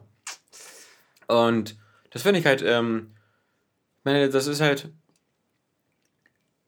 dieser, dieser, dieser, dieser Status, den, den Star Wars in den 80ern und den 90ern hatte und ähm, den Respekt, den die davor hatten, die Produkte gemacht haben zu diesem Franchise außerhalb der Filme. Zum Beispiel Lucasfilm, LucasArts mit den ganzen Spielen, ob das TIE Fighter, X-Wing, ob das Shadow of the Empire oder das ähm, äh, Dark Forces oder so. Ich habe den Eindruck, all diese Leute, die diese Sachen gemacht haben, hatten mehr Respekt und mehr Einfühlvermögen in dieses Franchise als diese Verrückten, die jetzt so eine Spin-offs machen. Und es, es, es, ich finde, es passt so vorne und hinten nicht rein. Und ich kann nicht ganz nachvollziehen, dass auch Hardcore-Star Wars-Fans in Amerika diesen Film so abfeiern. Weil gerade, finde ich, wenn man, wenn man jetzt Fan ist, dann kann man sich nicht drüber freuen. Oh, guck mal, der eine X-Wing-Pilot, der, der, der hieß jetzt hier Rot 5 und das ist, der wird Arsch abgeschossen. Das ist ja lustig, dass Luke Skywalker dann Rot 5 ist oder Rot 1 oder Rot Fick mich was. Ähm, wenn, der, wenn der ganze Rest nicht so. Das möchte ich auch im letzten Wiki haben. Die, die X-Wing-Staffel Rot fickt mich was. Ich meine, es ist so, es ist, es, es war, es, es hat immer irgendwie, es war immer eine einleuchtende Geschichte mit, den, mit, den, mit dem Todesstern, dass der so eine Konstruktionsfehler hatte oder so, oder dass der, dass der, dass man wusste, ah, guck mal, da hat diese Ventilationsöffnung, dass daraus diese ganze, diese ganze Geschichte gebaut wird mit dem, mit diesem blöden äh, Mr. Orso da, mit Matt Mickelson, der, der irgendwie diesen statt sich einfach in den Kopf zu schießen, was sein bester Sabotageakt gewesen wäre, ja, ähm, der dann einfach beschließt, so irgendwie, ich baue so eine total komplizierte Sache rein, die ich nicht in so einer Hologrammnachricht innerhalb von, weißt du, das ganze Briefing bei den Rebellen in Episode 4 dauert 10 Sekunden. Ja. Das Einzige, was Luke dazu sagt, ist so irgendwie, also kein Problem, ich habe hier mit meiner Tier 15 Wumpratten abgeschossen oder Nicht, so. nicht vergessen wirklich, dass es auch, glaube ich, sogar heißt, dass es eine 1 zu 1 Million oder Milliarden Chance, Ja. dass das überhaupt funktioniert, aber es ist unsere einzige Chance. Genau. Ja, danke, äh, Ja, äh, Mr. O- Oso, Oso, ja, äh, dass, du, dass du etwas gebaut hast, Ja. wo man machtsensitiv sein muss, um es überhaupt umzusetzen, ja. Also, Viel geiler wäre doch sowas gewesen wie, okay, ich markiere euch hier so ein Feld, da Mhm. sind so fünf Geschütztürme. Wenn ihr einen davon trefft, wird ein Kurzschluss ausgelöst, Mhm. der sich durch den gesamten Todesstern zieht und alles explodiert wie von selbst. Ja. Ihr könnt aus einer sehr weiten Entfernung einen einzigen Laser abfeuern, Ja. so von einem Planeten aus. Genau. So. ihr müsst gar nicht in der Nähe sein. Oder warum? Oder so eine Art WLAN-Code. Warum baut er eine Falle ein, die man überhaupt extern triggern muss? Warum baut er den Todesstern nicht so, dass er beim ersten Flug einfach explodiert? Ja. Was, was, ja, was, ja, was ja wirkliche Saboteure teilweise im Zweiten Weltkrieg gemacht haben, wenn sie Klar. an der Munition gearbeitet haben, dass Ja. man die nicht benutzen konnte. Aber nee, das ist all diese Sachen, die der Film versucht zu erklären und auch diese völlig komplizierte ähm, äh, Methode, diesen, diesen Plan da rauszuschmuggeln und so.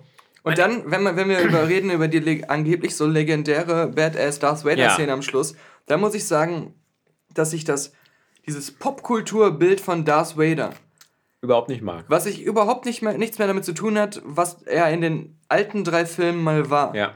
dass die Leute das einfach vergessen haben und ihn Ja. jetzt nur noch als diese komische, ikonische Figur äh, kennen, der mit einem roten Lichtschwert rumläuft.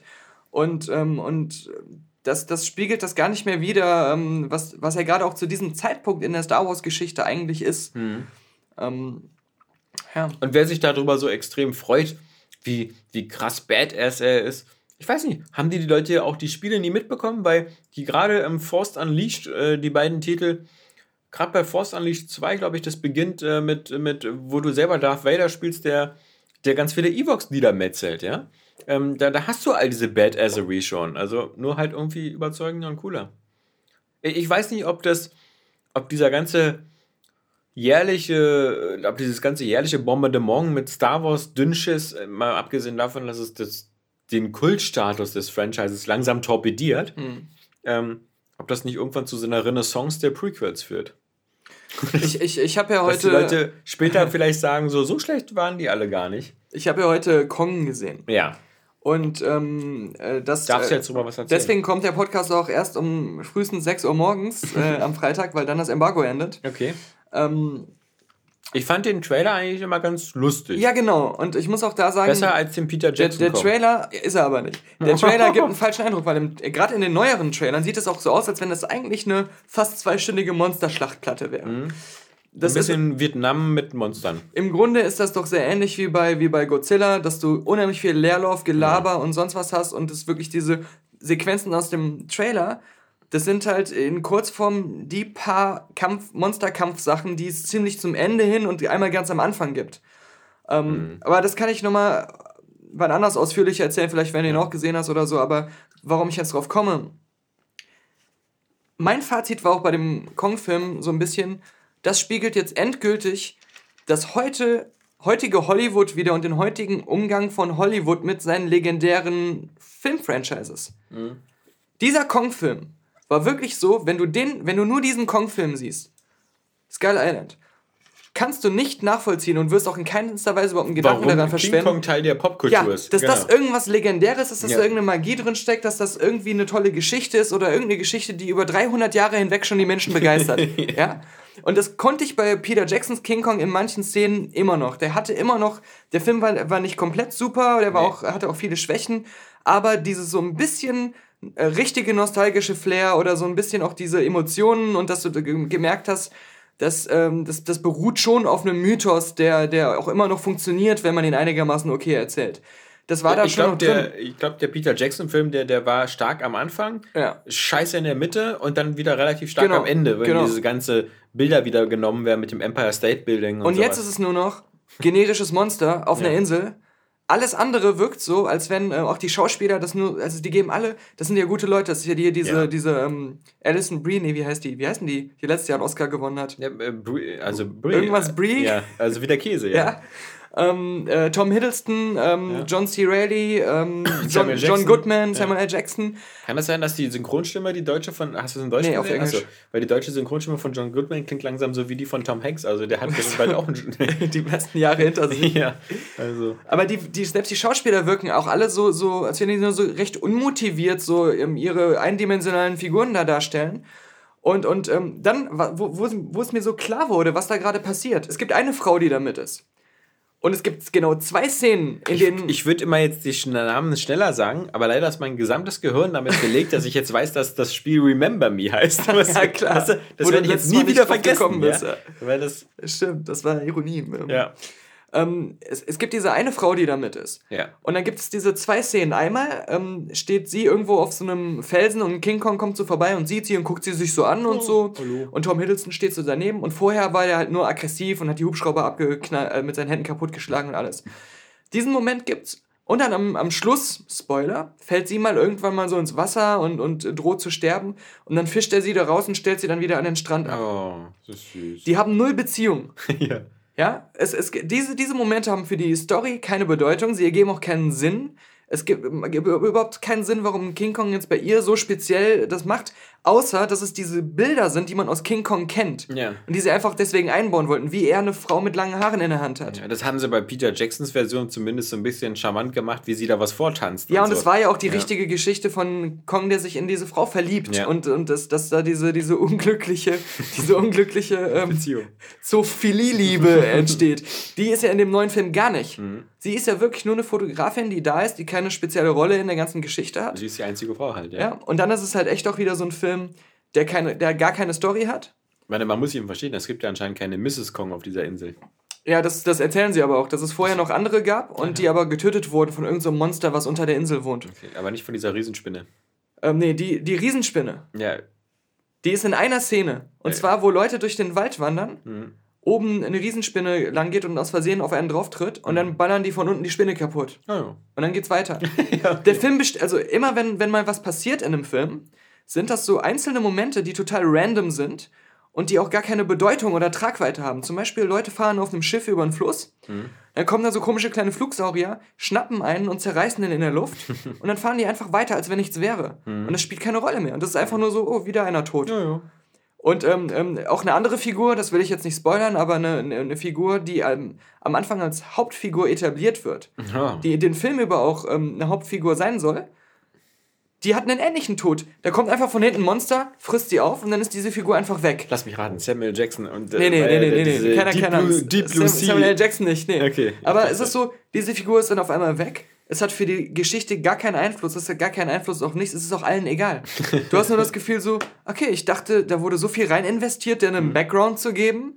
Und okay, ähm, und das ist mit fast allen, die sterben so. No Payoff. Die, die, diese, diese, diese Sequenz, die jetzt kam, hat keine Fortführung. Das ist einfach nur so ein ku- kurzer, da kommt ein Monster und frisst ein und jetzt wieder nicht. Und jetzt geht die Reise weiter. Ähm, und äh, der Film hat Momente. Er ist nicht so schlecht wie Suicide Squad. Ich würde auch insgesamt immer noch sagen, ich würde immer noch Da sagen, sind wir aber schon am Bottom angekommen. ich würde immer noch sagen, es ist ein mittelmäßiger Blockbuster. Hm. Es gibt ein paar, und die CGI ist nie super. Hm. Die CGI ist immer nur so gerade so okay und in manchen Momenten auch ein bisschen schwach. Hm. Ähm, da würde ich halt sagen, der King, der Godzilla-Film sah besser aus in den Momenten, wo er so in den Städten da so Monsterkämpfe hatte. Das sah immer realistischer und besser aus als alles in, in King Kong, in, in Kong. Ähm, aber ähm, Donkey, Donkey Kong. da ist, wenn, wenn es mal eine längere Sequenz gibt, wo er irgendwie kämpft mit, mit viel dynamischen Kamerabewegungen, ist das in Ordnung. Es ist halt auch nie Transformers-Niveau. Es ist ähm, immer so, ja, aber man, man kann es irgendwie gucken. Da gibt es halt nur über den ganzen Film gesehen viel zu wenig von. Längst nicht so viel, wie der Trailer das so vermuten lässt im, im Vorhinein. Und das, das, von daher reichte das einfach nicht. Sie versuchen ja jetzt so ein Cinematic Universe aufzubauen. Ja. Und das Bescheuerte ist, und das ist das, was so an Suicide Squad erinnert, am Anfang des Films siehst du, genau wie bei Suicide Squad, so Einzelsequenzen, wo verschiedene Figuren vorgestellt werden, immer mit wechselnder Musik, Du siehst so, was ihr Beruf ist, was sie vorher gemacht haben und wie sie es dazu, dann dazu kam, dass sie da auf diese Reise gehen. Es ist alles langweilig, man hätte das alles weglassen können. Man hätte direkt auf der Insel anfangen sollen eigentlich. Man hätte das da alles erst erfahren sollen. Dann hättest du wieder keine zweieinhalb Stunden Laufzeit voll bekommen. Es, es folgt genau diesem scheiß Suicide Squad ähm, Anfangsmuster, äh, Muster, hat aber nie einen Payoff und hat nach, spielt nachher auch äh, bei keinem eine Rolle, was der für eine Vorgeschichte hatte. Ja. Es ist halt auch, der ganze Film ist durch, durchzogen von Einfallslosigkeit und auch dieser ganze Dschungel ist halt total unkreativ. Es sieht immer aus wie so ein generischer Videospielewald. Ähm, es gibt auch kaum Monster. Es gibt, glaube ich, irgendwie so vier verschiedene Monster, die man im Laufe des Films sieht. Und die sind alle echt so äh, ziemlich, ziemlich langweilig. John Goodmans Figur. Ja. Das ist jemand, das wird auch ganz am Anfang des Films schon gesagt, der glaubt daran, dass es so riesige Wesen gibt. Ähm, und das spielt ja auch alles ähm, vor dem Godzilla-Film, lange vorher. Ist ja in der, in der, eher in der Vergangenheit. Genau, in den 70ern. Genau. Und dieser Typ, der glaubt aber, dass es diese Monster gibt, weil er irgendwann mal auf einem Schiff war, was von irgendeinem Monster angegriffen wurde, was aus dem Wasser kam. Und er war der einzige Überlebende. Und niemand glaubt ihm, dass es, dass es diese riesigen Monster gibt. So, das ist, das ist das Einzige, was er erlebt hat, was er, was er glaubt. Weder hat er Beweise, noch hat er jemand selber noch mal ein weiteres dieser Erlebnisse gehabt. Trotzdem hat er eine riesige Organisation gegründet, deren Ziel es ist, diese riesigen Monster zu fangen und zu finden.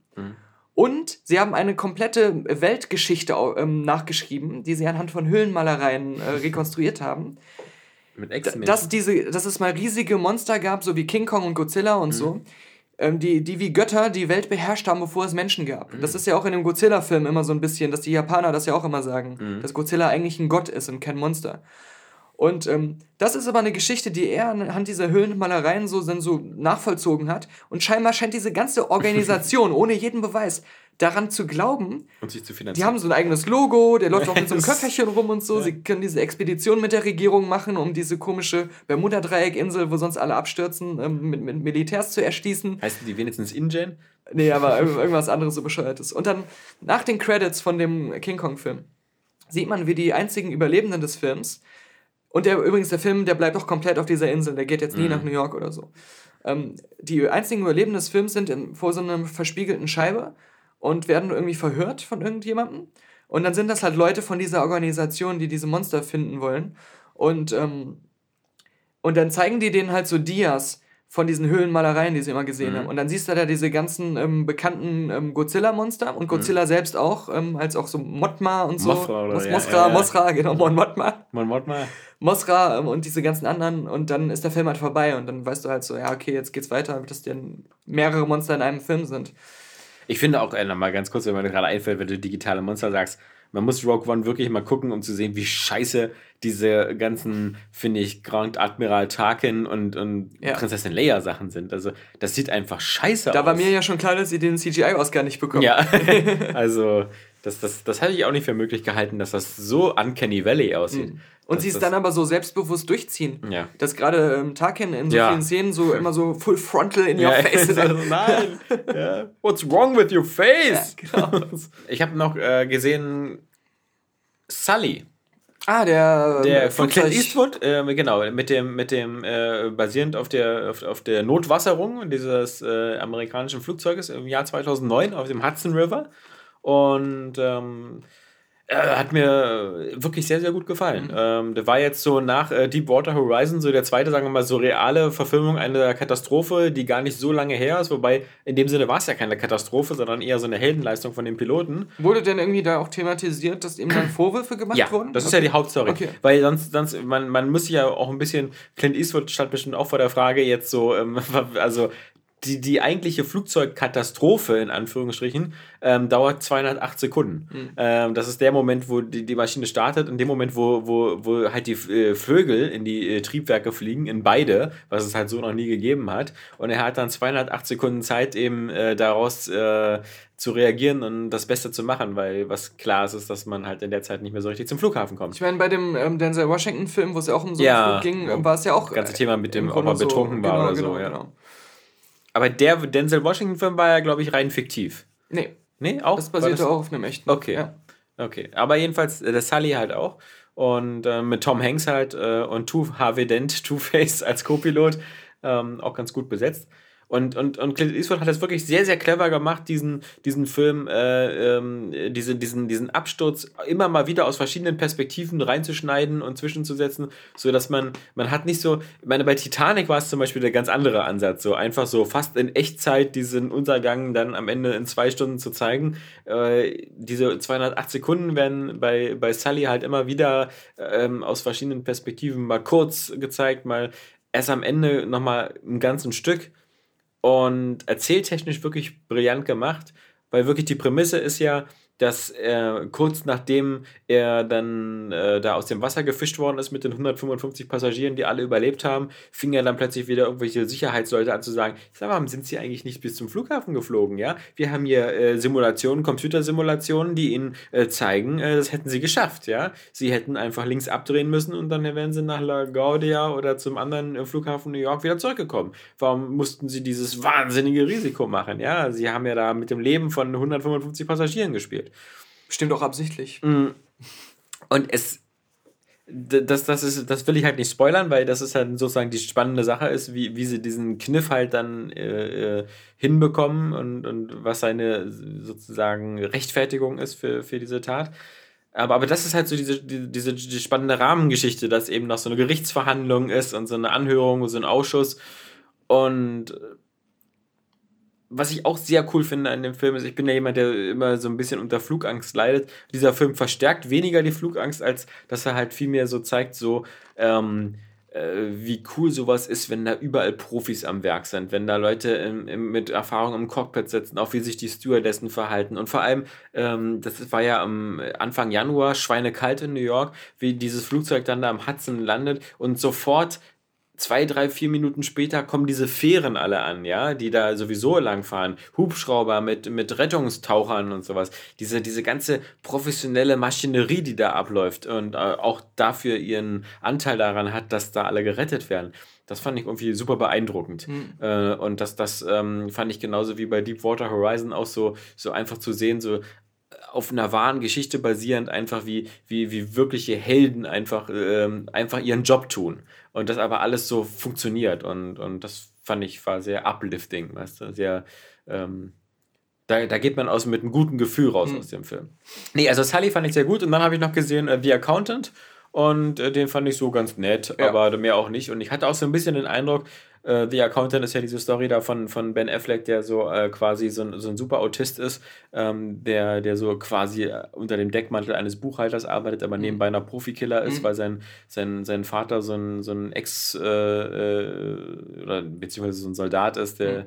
ihn dann nicht verweichlichen will mit seinem Bruder zusammen ich habe so den Eindruck, der Film ist so ein bisschen, war so ein Brainstorming-Prozess, wo sie gesagt haben, ey, haben, haben noch Leute Ideen fürs Drehbuch? Wir, wir, wir sind hier nicht nur ein Actionfilm, wir wollen ja auch noch dieses Thema Autismus und sonst ja, was mit einsteigen. Ja. Hat jemand Ideen? Dann haben sich alle gemeldet und dann wurde aber nicht dieser Auswahlprozess gemacht, so, okay, von den zehn Ideen nehmen wir drei, sondern wurde einfach gesagt, wir nehmen alle zehn Ideen. Ja. Weil der, der Film, der, der, der hat so viele komische Sachen, die er so anreißt, aber dann wieder doch nicht macht und finde, die Action kommt auch ein bisschen zu kurz. Ich stimme, ich stimme dir dazu. Also ich fand den jetzt auch nicht super, nee. aber ich fand den schon so ähm, gut, weil ich auch nicht so viel erwartet hatte. Er kam ja so aus dem Nichts mehr oder weniger. Ja. Weil, weil, was ich dann aber wieder gut fand, war, dass er halt immer wieder doch so kleine Überraschungen hatte. Und, ja, und ähm, ja. das war einfach mal erfrischend, weil ich habe halt so viel generische Sachen gesehen, wo ich dieses Erlebnis gar nicht habe. Ja. Aber ich sehe da die Schwächen eigentlich insgesamt genauso. Ähm, aber das aber wenn es mal Action gab, fand ich die immer ziemlich gut. Weil die auf so einem nüchterne, auf so einem Down Down-to-Earth-Level stattgefunden hat. Schon, aber ich kann langsam auch diese Action nicht mehr ertragen von so Leuten, die, und da, da geht er mir so ein bisschen so sehr in die Richtung John Wick,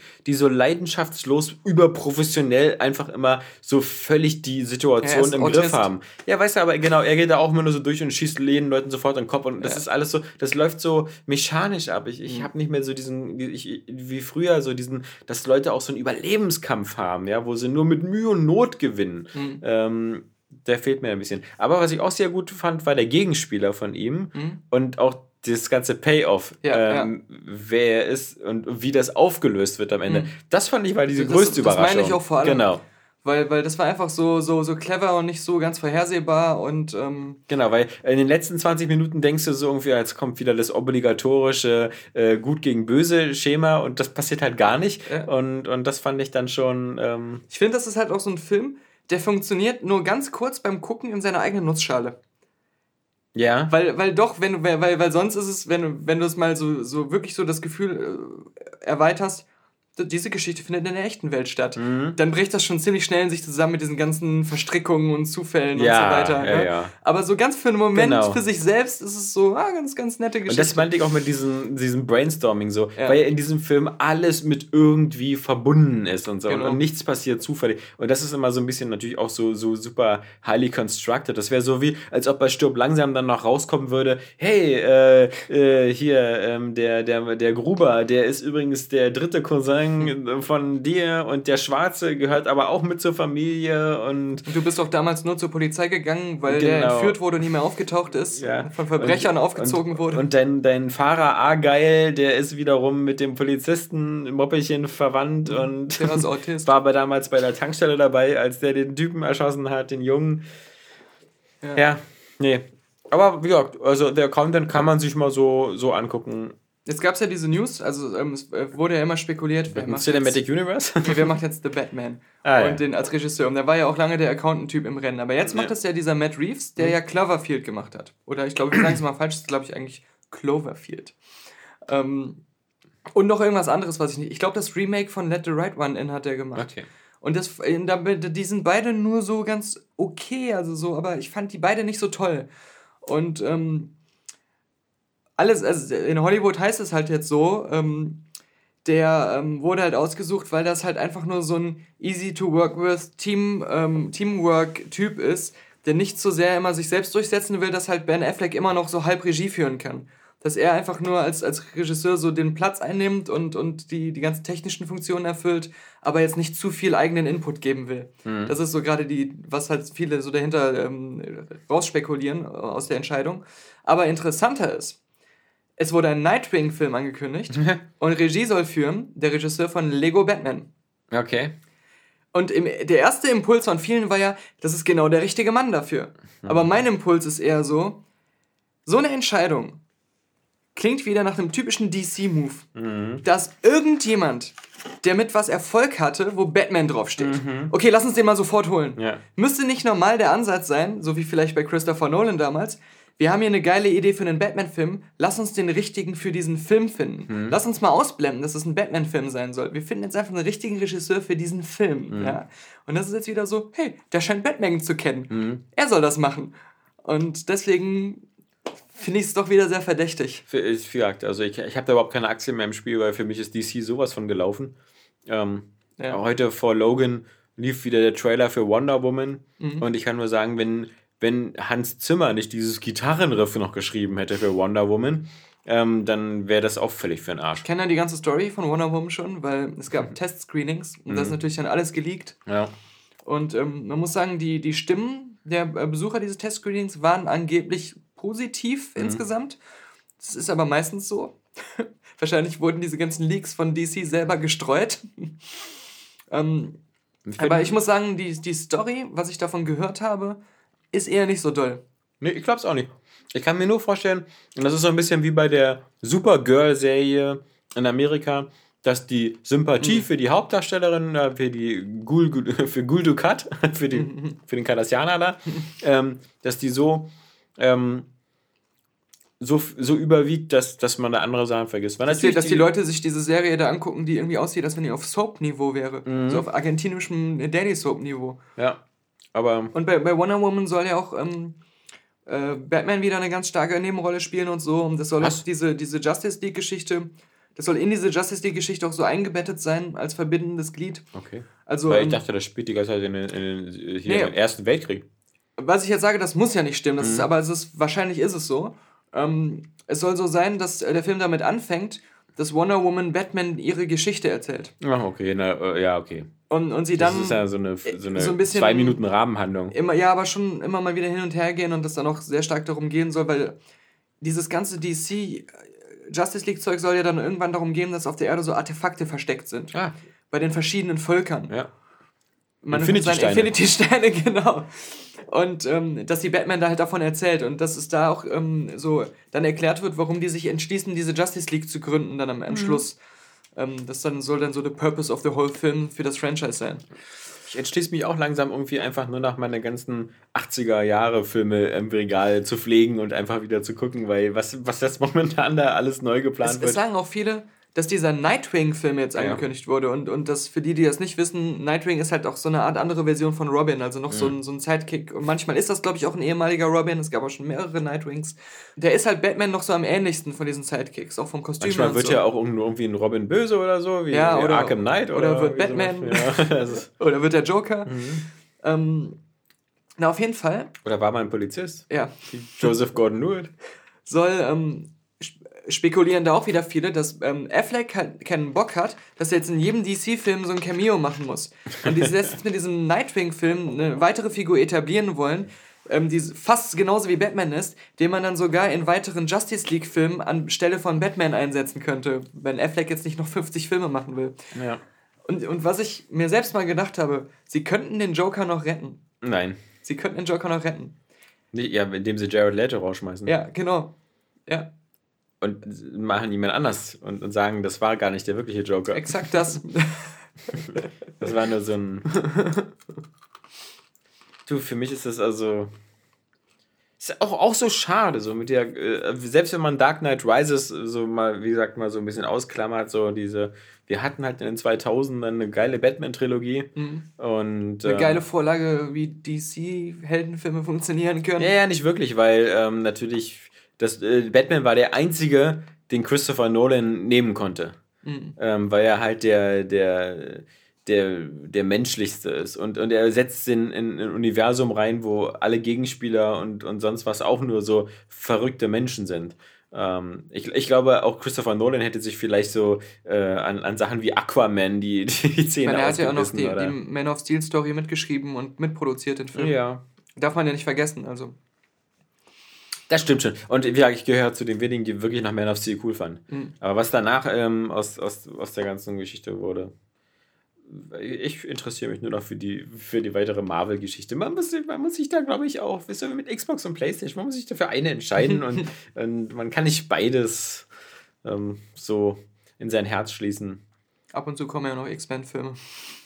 Ja, gut. Aber Dazu. Darüber reden wir noch.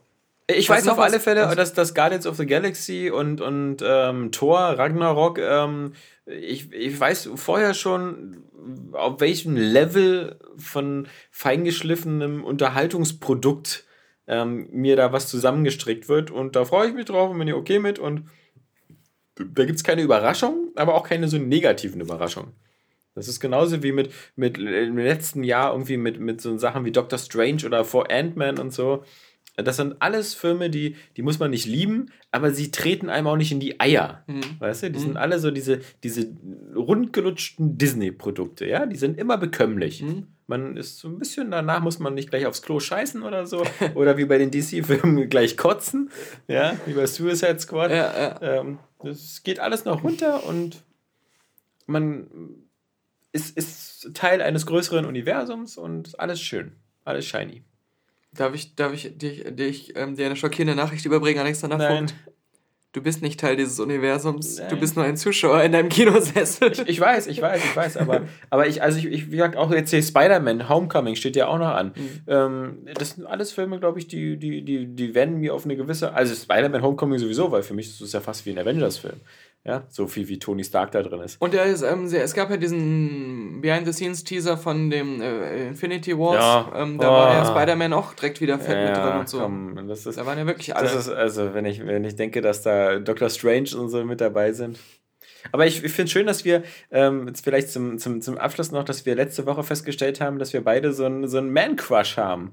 Ähm, dass wir beide eigentlich scharf sind auf King Arthur, aber nur aus dem einen Grund, weil einfach Jude Ja. Law so extrem geil aussieht. Als, und da dachte ich mir so, also jeder, jeder Shot in den Trailern Ja. mit ihm ist so geil. Ich Ja. wünschte, es wäre ein anderer Film, weil der Film ansonsten so scheiße ich aussieht. finde es auch scheiße, dass er wohl der Bad Guy ist, weil Aber- ich, ich will einen Film sehen, wie er einfach Und dann dachte ich so, woran erinnert er mich? An irgendwas anderes, was ich mal geil fand. An Joaquin Phoenix in Gladiator. ja, Gerade wenn er da so der, mit seinem Finger rumzeigt Ja, und so. Und das, das ist genau auch, auch mit diesem leicht erbleichten Gesicht und so. Ähm, das erinnert echt so an, an, an den damals. Ja, aber Jude Law ist schon eine verdammt geile Sau. Der ist Ja. für mich so in dieser äh, Benedict Cumberbatch-Ecke so Ja. irgendwie diese. Leute, für die ich meinen Arschloch frei machen würde. Aber auch nur die. Und der, ich, wie gesagt, ich vergesse ja immer den Hauptdarsteller von King Arthur. Ich, ich dachte immer, das, das ist so ein, so ein Chris Hemsworth für Arme. Mhm. Also, das ist, ähm, also ich weiß, dass es nicht Chris Hemsworth ist, aber der wirkt, der sieht so ähnlich aus. Und der, der Stil in den meisten Szenen passt so gar nicht. Ja, und irgendwie. weiß, Ansonsten, Sch- ja. es wirkt halt echt so, als wenn die Produzenten gesagt hätten, mach was, wo möglichst viel dran, drin ist, was an Game of Thrones erinnert. Dann haben sie sogar noch teilweise Game of Thrones äh, Schauspieler eingebaut. Ja, Und ähm, damit die Leute da irgendwas wiedererkennen und dann reingehen und ähm, man merkt aber schon, dass es halt überhaupt nicht so wie Game of Thrones ist. Nee, nee. Es hat nur teilweise so Bilder und so komische Sachen, die so nachgemacht aussehen und ähm, sowas wie Drachen Ja. und so. Wobei ich habe ja letztes Mal schon gesagt, warum diese King Arthur Saga so langlebig ist Ja, und so oft rebootet und erzählt wird, das hat sich mir nie erschlossen, weil an sich ist die ja auch nicht so. mit dem komischen Schwerter. Vielleicht das Original von Shakespeare oder wer auch immer das geschrieben hat. Vielleicht ist das ähm, äh, irgendwie toller als alles, was dann aus Filmen gemacht wurde. Aber keine Ahnung. Ja, das ist ja das Ganze dann auch mit der Ritter der Tafelrunde, kommt da dann irgendwie später auch Ja, noch, oder? ich meine, Das es gab ja wenigstens mal Sean, Sean Connery. Connery, ja. das, das war ja, ging ja noch so. Ja. Aber ich glaube heutzutage auch nicht mehr, wenn man sich das nochmal anguckt. Der letzte Ritter.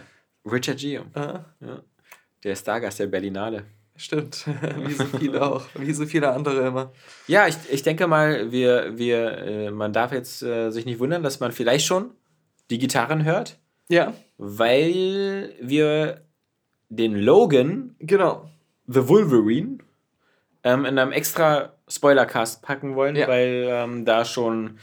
Der ist auch noch ganz neu und Ja. viele haben den noch nicht gesehen und ähm, da kann man besser drüber reden. Und dann ist es einfacher, den nachher zu finden, wenn man ihn dann nachträglich hören will. Genau, es wird vermutlich kein sehr langer Spoilercast sein. Ähm, es, äh, und äh, vielleicht für die Leute, die, die ähm, Ja. den noch nicht gesehen haben und den Spoilercast auch nicht hören Fazit. wollen. Fazit Ähm, von dir? okay. Ich bin enttäuscht, weil ich dachte, dass er sehr geil wäre. Mhm. Für mich war es ähm, zur Hälfte ein sehr geiler Film. Zur Hälfte ein Film, der stark dann nachgelassen hat, je länger er wurde. Und er war auch wieder gefühlt ziemlich lang. Ja, viel zu lang, Ja. viel zu viel ähm, Leerlauf auch Ja, drin. Fand ich auch. Aber ich fand, er hatte einen mega geilen Anfang. Ich habe so ähm, in der ersten halben Stunde gedacht, es ist so geil, erfrischend zu sehen, Hast du wie. das auf deinem Handy nachgelesen, auf das du die ganze Zeit geguckt hast? Nee, ich habe nur zwischendurch geguckt, ähm, wer, wer die manche Schauspieler sind und so. Also, Ähm, ich habe äh, am Anfang wirklich gedacht, weil auch ich finde ja James Mangold ist auch ein super Filmmaker. Klar, der hat Walk the Line und Copland und viele andere tolle Filme gemacht. wie du gerade im Auto nachgeguckt genau. Todeszug nach Yuma Remake war auch cool. Ähm, der ist ähm, Ja, ja, hebt dir was für den Spoiler. Nee, aber, aber so, was, ich, was ich nur äh, als Fazit so sagen will, dass ich in der ersten halben Stunde dachte, es ist so geil erfrischend, dass man einen Heldenfilm mit etablierten Dingen noch machen kann. Man zeigt, setzt, setzt diese Dinge aber alle in ein anderes Licht und zeigt sie auf eine andere Art in einer neuen Situation und es funktioniert. Und, ähm, und es ähm, ist irgendwie interessant und spannend. Nur dann wurde daraus meiner Meinung nach nichts mehr Richtiges gemacht. Und aus diesen anfänglichen, ah, das könnte interessant sein, ist dann halt nichts Interessantes mehr geworden, meiner Meinung nach. Ja. Also ich kann den, äh, mir hat er persönlich nicht so gut gefallen, Mhm. aber das ist jetzt kein Fazit über den Film, dass der Film irgendwie nicht gut ist oder so, sondern äh, das ist einfach diese Art von Film ähm, und äh, diese Art von Story, die so extrem, ähm, äh, die dich ganz, ganz, ganz oft ganz viel schlucken lässt und so und die, die auch so jenseits des üblichen ähm, ähm, farbenfrohen Comic-Klischees ist. Für mich kam das teilweise, streckenweise kam mir der Film so vor hier wie The Passion of the Christ oder so. so, so, ein, so ein Film, der immer nur irgendwie dir in die Eier tritt und dann noch düsterer und alles ist scheiße, alles ist kacke und, und die ganze Sinnlosigkeit der Existenz und sowas, das ist für mich alles so ein bisschen. Ähm, Oh, ja, das, das, ich Als finde hätte das Drehbuch ähm, Matthew McConaughey's äh, Rolle aus True Detective geschrieben. Ja, genau, aber als, also für mich ist das, es ist für mich nicht immer erwachsen, alles depressiv zu sehen und Mhm. alles so, alles ist alles abgefuckt und scheiße. Und da bin ich immer noch so ein bisschen so der, der, der Freund so der, der Tomorrowland-Logik, so von wegen, wenn man nicht mit zu viel Negativität umgibt oder so, dann bekommt man irgendwann auch so ein negatives Weltbild. Deswegen na, war mir das ehrlich gesagt ein bisschen alles.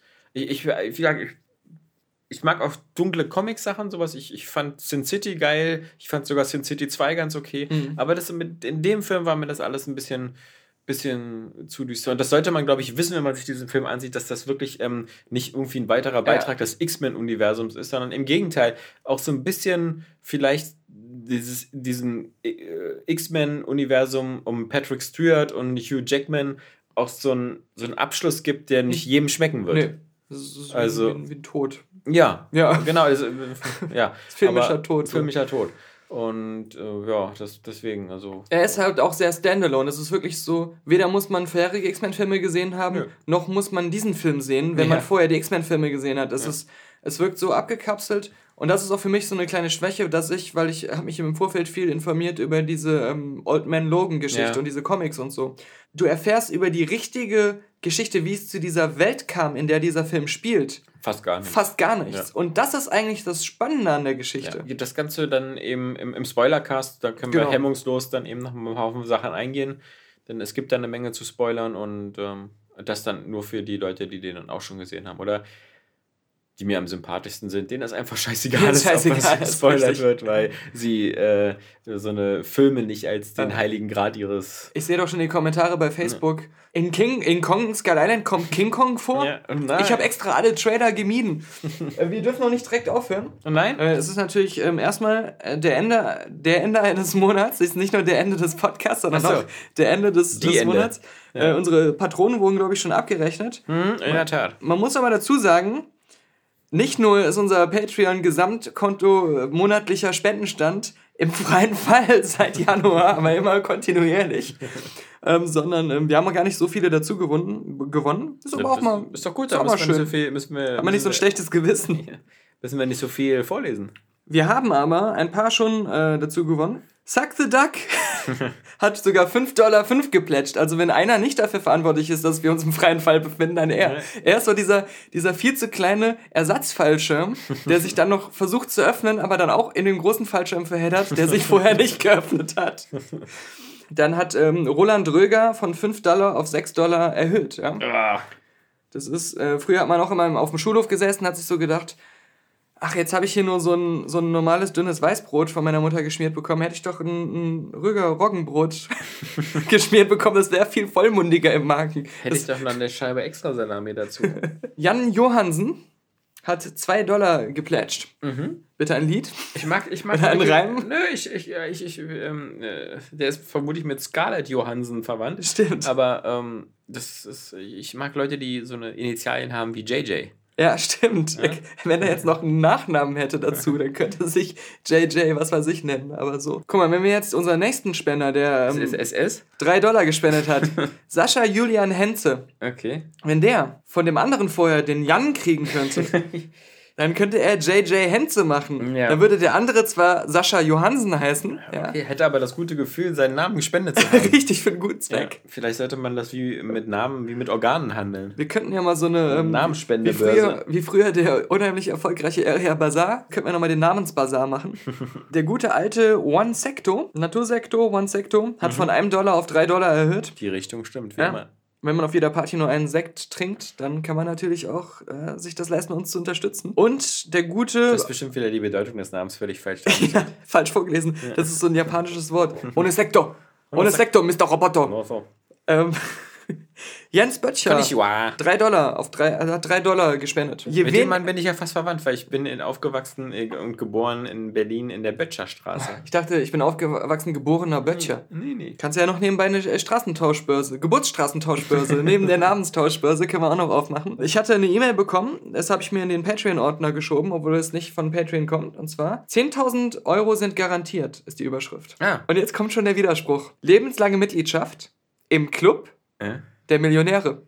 Okay. Also wenn du die lebenslange Mitgliedschaft im Club der Millionäre machst, sind 10.000 Euro garantiert. okay. Aber also, ich muss schon Millionär sein, oder was? Ich weiß es nicht. Okay. Wünschst, wünschst du dir schon lange eine exotische Reise mit der Familie? Da bin ich unbedingt mit der Familie. Skifahren? Die Reise nehme ich, aber Erlebe Dubai. Oder trinke ein Tequila in Mexiko. ja. Irgendwie wird die Qualität der Reisen immer Was soll ich denn in. Mexiko? Ja, so. Soll ich da helfen, die Genau. Mauer zu bauen oder so? Nee. Und dann steht hier noch, ähm, 10.000 Euro sind garantiert. Der Erfolg ist garantiert und mehrere hunderttausend Euro auf dein Konto. Ja, was denn jetzt? Die E-Mail schwankt zwischen 10.000 Euro, Und 100.000. mehrere hunderttausend Ja. im Club der Millionäre. Ja? Aber da muss ich dann doch am Ende nur wieder den scheiß Tequila in Mexiko trinken. Falls du das Gefühl hast, doch nicht die generierten Einnahmen zu erzielen, schreiben wir dir nach 60 Tagen 10.000 Euro gut. Das ist ja natürlich eine Entschädigung für mehrere hunderttausend Euro. Die ich vorher verloren Ja. habe. Auf meiner Reise nach Mexiko. Neues Leben beginnt hier. Dies ist eine Plattform, die keine vorherige Ausbildung erfordert. Das ist was für Saskia. Nur dich und dein Urteilsvermögen. Mensch. Bist du bereit? Also ich kann ab morgen loslegen. Nur ein Schritt und dein Leben wird sich verändern. Sobald du dich registriert hast, kannst du schon mit dem Geldverdienen beginnen. Ja, dann geht er los. Und jetzt, nochmal Ich bin festhalten, bereit. Millionärsclub, 10.000 Euro garantiert, Mhm. mehrere hunderttausend Euro standen auch mal schon mal im Raum. Ja. Und jetzt heißt es, starten Sie Ihr Millionengeschäft. Ja, siehst du. Jetzt werden nämlich die Böttcher wieder richtig, Richtig. groß gebacken. Aber hier steht auch, eröffnen Sie Ihr kostenloses Konto. Das heißt, du musst kein Millionär sein, um in den Millionärsclub zu bekommen und Minimum 10.000 Euro zu verdienen im Ja. Millionärsclub. Hoffentlich ist es wieder so ein, so ein, so ein, so ein Bitcoin-Mining oder, oder nee, diese anderen, diese komischen, äh, immer äh, polaren Optionsscheine, wurde immer nur Ja, so ja, diese hoch oder runter. bipolaren Ja. Optionsscheine, genau. Wo es einfach immer heißt, spielen Sie doch nochmal die 50-50-Wette am, am Jackpot. Das ist ja irgendwie immer 49, äh, 50. ja, genau. Oder Und, immer 1% bleibt immer irgendwie weg. aber wir haben schon mal drüber geredet, Ja. bei jeder Transaktion, egal was du machst, kriegt der, bei dem du dich da angemeldet hast, Ja. eine Provision. Ja, ja, klar. Ob du gewinnst oder verlierst. Also, das ist immer geil. Und was haben wir beim letzten Wiki als den Beitrag der Woche? Emma Watson. Ah, Den gucke ich ja morgen in der Presseverführung. den Emma Watson-Film. Den Emma Watson-Film. Ja. Emma Watson und das Biest. Emma Watson ist eine Schauspielerin, die vor allem aus der Rolle der Emma Watson bekannt ist. Große Ähnlichkeit hat sie auch mit Emma Watson. Emma Watson hat neben Ayla Fischer von der letzte Podcast das Siegel empfohlene Matratze erhalten. Da erinnere ich mich gar nicht mehr dran. Das ist schön. Auf das letzte Wiki.de und äh, wir verabschieden uns. Ich meine, ich möchte mal darauf hinweisen, wir, wir, es gibt ja diesen Amy Adams, Ayla Fischer ähm, sozusagen Klon-Wettbewerb, ja. Und wenn man, äh, also in, in Deutschland gibt es den ja nur wirklich auch zwischen äh, äh, mittlerweile Nora Tschörner und Lena Meyer-Landrut, die, die mittlerweile auch wie Zwillinge aussehen, wie Klone. Und äh, gerade die Lena Meyer-Landrut versucht ja jetzt auch genauso zu sprechen wie Nora Ja. Tschörner. Also die, die hat ja vorher, über, also die Lena kommt ja nicht aus Berlin, aber redet jetzt mittlerweile so. Also das ist, äh, ist brutal. Also Ja, ja. ähm, ich wette, du kannst daraus bald auch wieder ein Trinkspiel machen. Ich habe übrigens noch eine Idee für ein Trinkspiel, aber das Problem ist, dass man äh, dabei in Gefahr läuft, äh, im Kino so eine Alkoholvergiftung zu bekommen. Und das ist bei jedem Trailer, wo das Wort Familie drin vorkommt, einen zu kippen. Das ist wirklich allerdings, die meisten Leute werden dann den Hauptfilm nicht mehr nüchtern wahrnehmen können, weil Ja, ja. Das, dieser, dieser neue Scheißtrend jetzt äh, überall ist es it's, it's all about family, ob das jetzt Guardians of the Galaxy oder sonst was ist. Weißt du, in den 70ern, da war das noch, wenn jemand was von Familie geblubbert hat, wusstest du, das ist ein Mafia-Film. Heute auch bei Logan.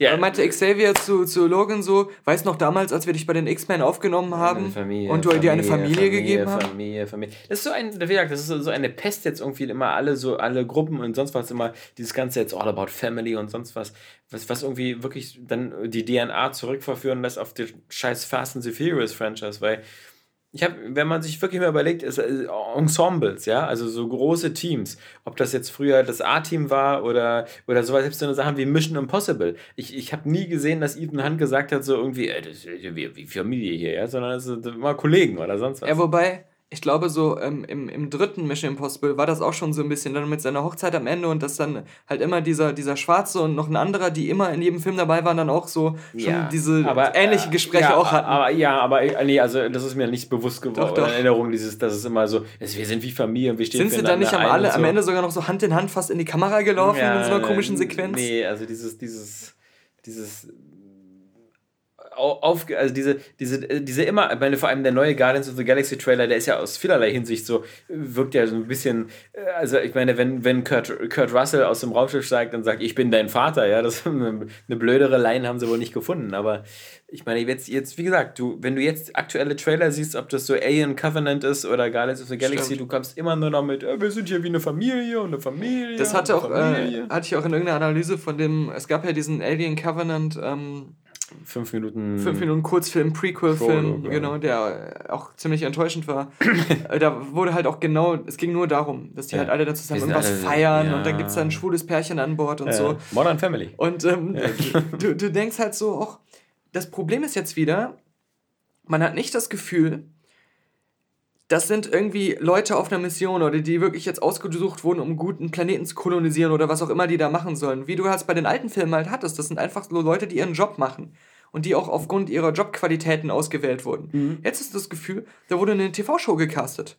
Ja. Da wurden verschiedene äh, Standardcharaktere, die du so in so einer Reality-Soap brauchst, wer- wurden da Und zusammengecastet. wir wissen doch, dass es ein verfickter Alien-Film ist. Also wir Ja. wissen doch, dass es am Ende wieder so dieses Prinzip von zehn kleine Negerlein ist. Wie, warum brauche ich da nicht manipulativ erst noch so, damit die, damit die Stakes höher sind? wir sehen ja teilweise Ja. im Trailer schon, wer stirbt. Ja, Äh, davon ab, genau. Wer, wer in der Dusche stirbt und, und sonst was. Aber äh, da brauche ich doch nicht vorher so, ey, äh, guck mal, wer ist die für eine dufte äh, Familie sind, dann, damit ich am Ende vielleicht emotional berührter bin, wenn die alle ins Gras beißen. Ja, das ist, da brauchte ich beim ersten Alien-Film auch nicht. Da waren das alles nur irgendwelche, so dieser Space Trucker, äh, die, die irgendwie ganz normale Kumpels und Kollegen waren, ja. klar. Ich renne morgen auch nicht bei mir ins Büro auf Arbeit und umarme alle und sage, was wir für eine dufte Familie sind, ja. So. Ja, Ja, das, ah, das sind so.